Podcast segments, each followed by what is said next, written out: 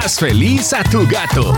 Una guía para lograr el bienestar de tu felino. Una serie de Ciudad para las Mascotas. Un podcast de Mars Pet Care. Les mando un gran saludo, yo soy Gali Martínez. Yo soy Carlos Mendoza. Y estamos muy cerquita de concluir esta serie de Ciudad para las Mascotas, presentada por Mars Petcare. Haz feliz a tu gato. Es una chulada estar escuchando lo especiales que son y los cuidados que necesitan y lo que podemos aprender y disfrutarlos si los atendemos como es como debido. se debe.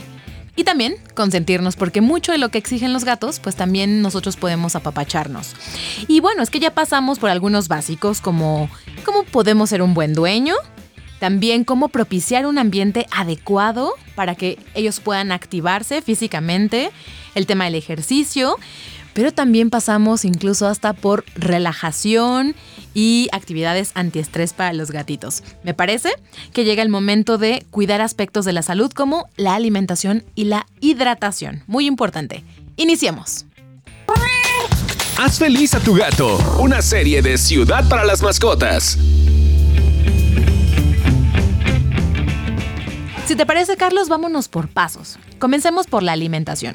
Invitemos a la doctora Linet Luna. Ella nos va a dar mucho más fundamento de qué aspectos cuidar de ese tema tan importante. ¿Cómo nos aseguramos de que mi gato esté bien alimentado? El principal, eh, digamos, mensaje va a ser un gato bien alimentado va a estar sano. Entonces, por eso es muy importante la alimentación.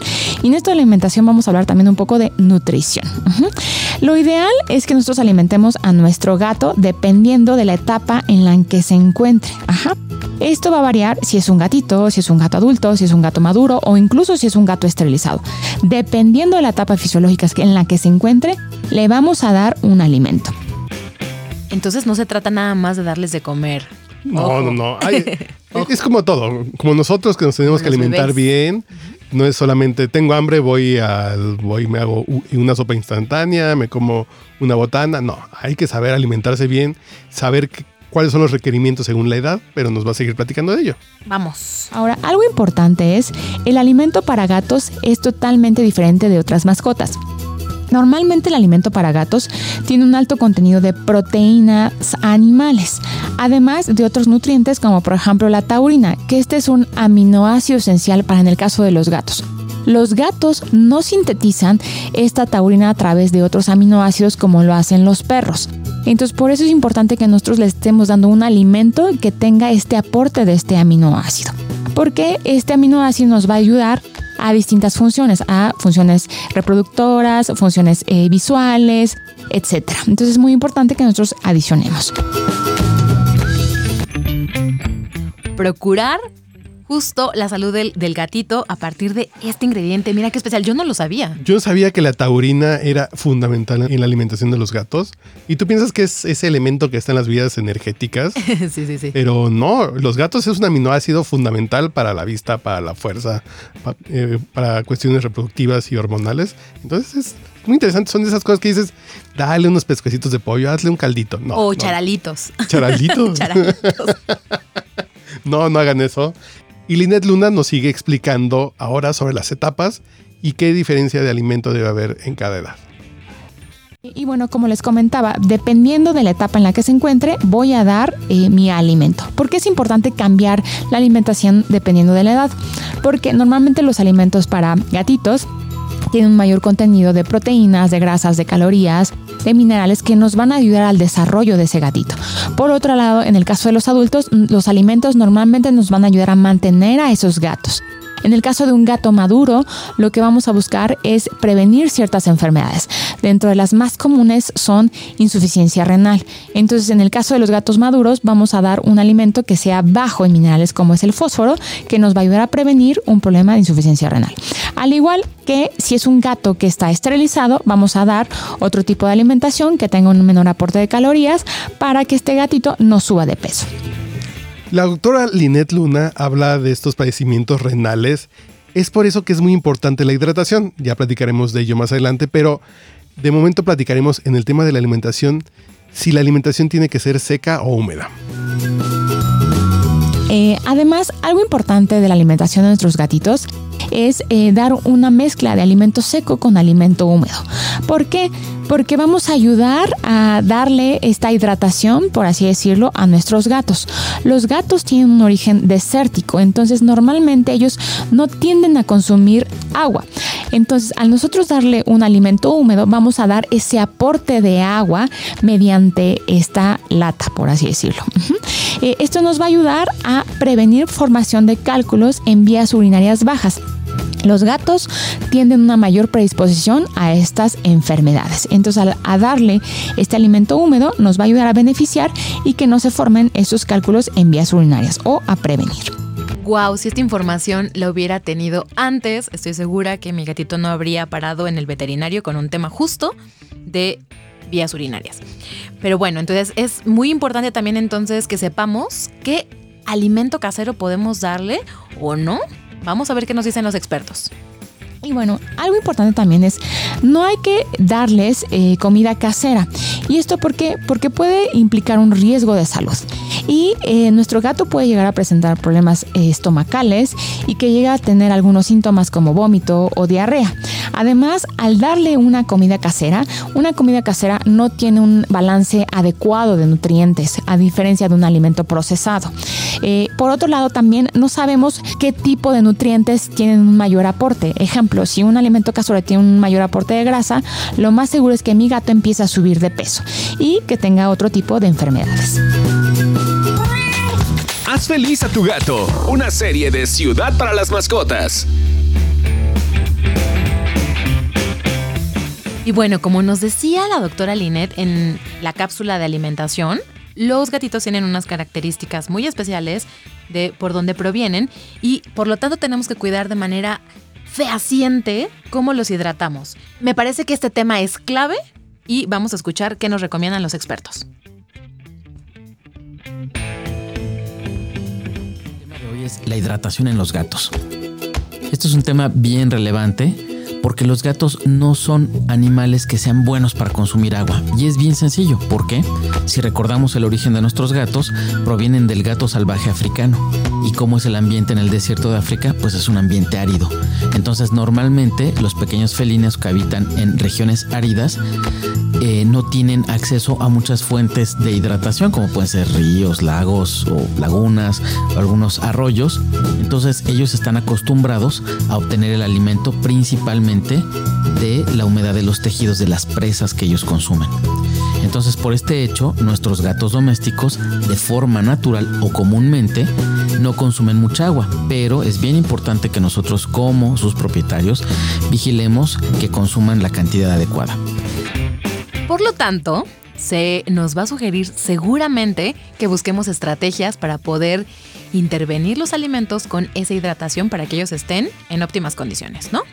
¿Cuál es la importancia del agua? Pues obviamente el agua eh, cumple muchísimas funciones vitales, no solamente en los humanos, en los perros, también en los gatos. Nos ayuda a que regulen la temperatura corporal, que mantengan su cuerpo en homeostasis, que transporten nutrientes y que además los desechos sean llevados a la orina que se produce. Eh, el caso de los gatos que consumen solamente alimento seco es un poco más crítico que vigilemos esto. Los gatos de forma natural no consumen mucha agua. Y si es un gato que solamente se alimenta de producto seco, pues esto es una condición de riesgo para ellos. Lo recomendable en este caso es proveerles alimento húmedo mezclado con su ración seca. De esta manera podemos garantizar que nuestro gato tenga una mayor ingesta de humedad lo cual hará que produzca mayor orina y que además esta orina esté más diluida. Esto es bien importante en los gatos, ya que ellos son muy propensos a padecer enfermedades del tracto urinario y también enfermedades renales. Por lo tanto, les recomendamos que sean muy vigilantes de sus gatos, sobre todo en épocas de calor, que garanticemos que están consumiendo la cantidad adecuada de agua. Más o menos un gato consume en promedio entre 50 a 100 mililitros por cada kilogramo de peso corporal. Wow, entonces tenemos que evitar a toda costa riesgos renales. Y me parece que también podríamos recibir otros tips para poder integrar esta hidratación. Y también hay pequeños trucos que nos pueden ayudar a que ellos tomen un poco más de agua. Generalmente a los gatos les gusta mucho el agua fresca, les gusta el agua muy limpia y les gustan de preferencia los recipientes que no sean de plástico. Procuremos ponerles un recipiente que sea de metal o de cerámica porque estos son fácilmente lavables y además eliminamos los olores. Los recipientes de plástico pueden acumular cierto tipo de aromas y eso en ocasiones hace que los gatos rechacen el consumo de agua. Y si de tomar agua se trata, vamos a hacer una pausita para tomar nosotros un vasito, mientras que Benjamín González nos cuenta sobre los gatos de Freddie Mercury. Estoy ansiosa por conocer.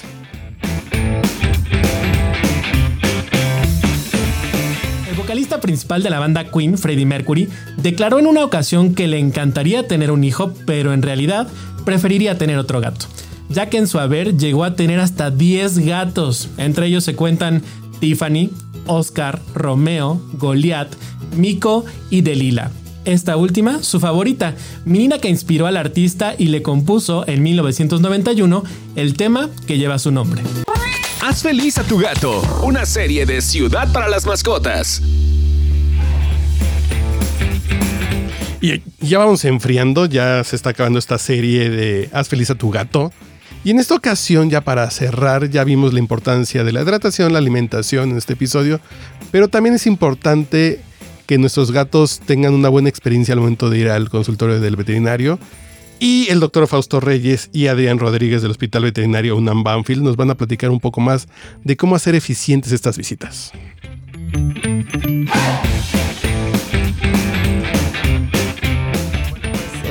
Yo hace poco adopté un gato y siempre hemos tenido como estas dudas, a veces los que nunca hemos tenido un gato, si los gatos deben de ser igual que los perros para ir al veterinario, las frecuencias. Y bueno, pues justo hablando con los médicos del Hospital Veterinario UNAM Banfield, pues ellos me aclararon que sí, que las visitas de nuestro gato a la clínica veterinaria para consultas deben de ser periódicas, deben de ser constantes, igual que con los perros, al menos dos veces al año.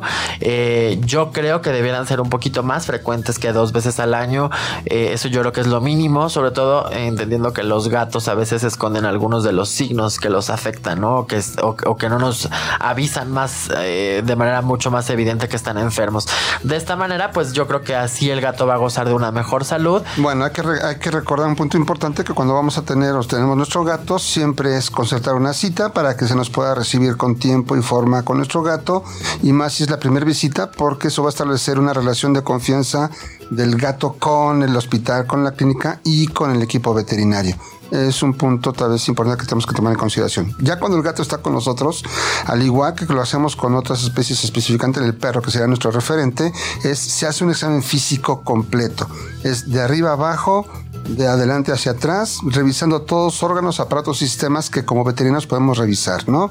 Desde el pelo, cómo llega el ejemplar, su peso, condición corporal, hasta detalles más, más específicos como qué sentimos cuando palpamos el abdomen, si hay algo raro, extraño, si sus ganglios linfáticos están inflamados o no, todo ese tipo de, de aparatos, órganos y sistemas tienen que ser evaluados. Si se detecta algún cambio o algo que no sea normal dentro de este examen físico, se pueden utilizar exámenes físicos complementarios como oftalmológico, dermatológico, ortopédico, neurológico, etc. Esto ya nos va a dar una pauta para poder determinar si nuestro gato está sano con otro, otro problema. Y de ahí entonces si tenemos otro problema poder determinar cuáles son los métodos diagnósticos para poderlo hacer que es importante que el público lo entienda. Pruebas de laboratorio se necesitan forzosamente en, en nuestros animales cuando van al médico veterinario porque eso nos va a poder ayudar a determinar de forma perfecta un diagnóstico. En gatos sanos incluso es importante todo el gato sano que va de primera vez a una clínica veterinaria se le tiene que tomar muestras para ver si no tenemos la presencia de dos enfermedades, SIDA y leucemia felina. ¡Wow! SIDA. ¿Sabían que existía ese padecimiento en los felinos? Mucho que saber. Y es que también los gatitos tienen una alta sensibilidad, o bueno, una sensibilidad diferente a la que estamos acostumbrados con los caninos. Y escuchemos, ¿a qué nos podemos referir con sensibilidad en los gatos? De que eh, los gatos son más sensibles que los perros. No quiere decir que los perros no lo sean. Son más sensibles y se, se alteran mucho con el olor y estamos llevándolos a un lugar raro o extraño. Entonces es importante que el gato se adecue y muchas veces podemos llegar a mencionar para el propietario que utilice algunos trucos para que sea mucho más sencillo para el, para el propietario y para el veterinario tener un gatito o un gato adulto en consulta. Y bueno, pues ah, como decías que los gatos son, son diferentes a los perros, son un poco más sensibles, más nerviosos, se pueden alterar más fácil, pues justo yo tengo la fortuna de trabajar con ustedes los médicos en el hospital UNAM Banfield y bueno, precisamente algunos de los consejos que a mí me dieron cuando adopté a mis gatas, porque yo, yo era de perros, eh, fueron precisamente que como medida preventiva siempre es eh, conveniente eh, cortarle las uñas antes de llevarlos a la consulta. Esto no solo es por la seguridad del gato, sino del propietario o del dueño del gato y también del médico veterinario eh, para evitar accidentes. Y bueno, también es muy importante llevarlo siempre en una transportadora. Haz feliz a tu gato, una serie de Ciudad para las Mascotas.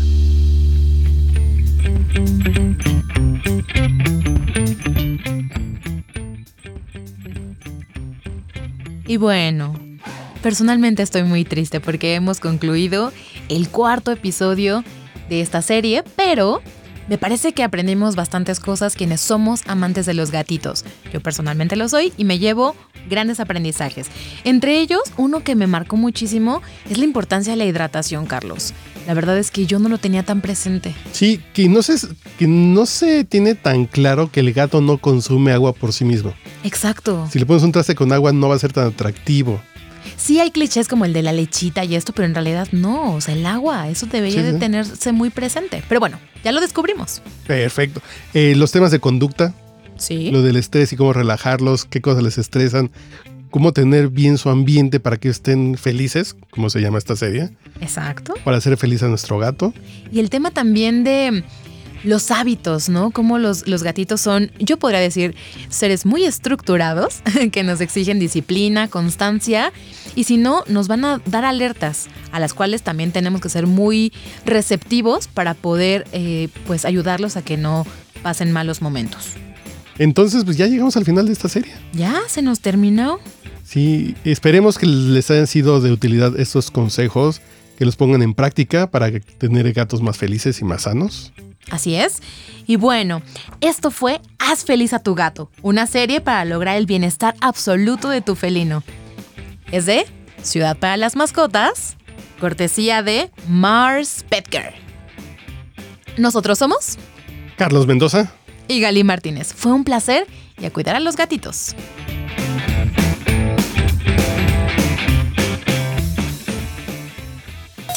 Te queremos escuchar. Síguenos en redes sociales. Ciudad para las Mascotas en Instagram y Facebook. Y en Twitter, cd-mascotas.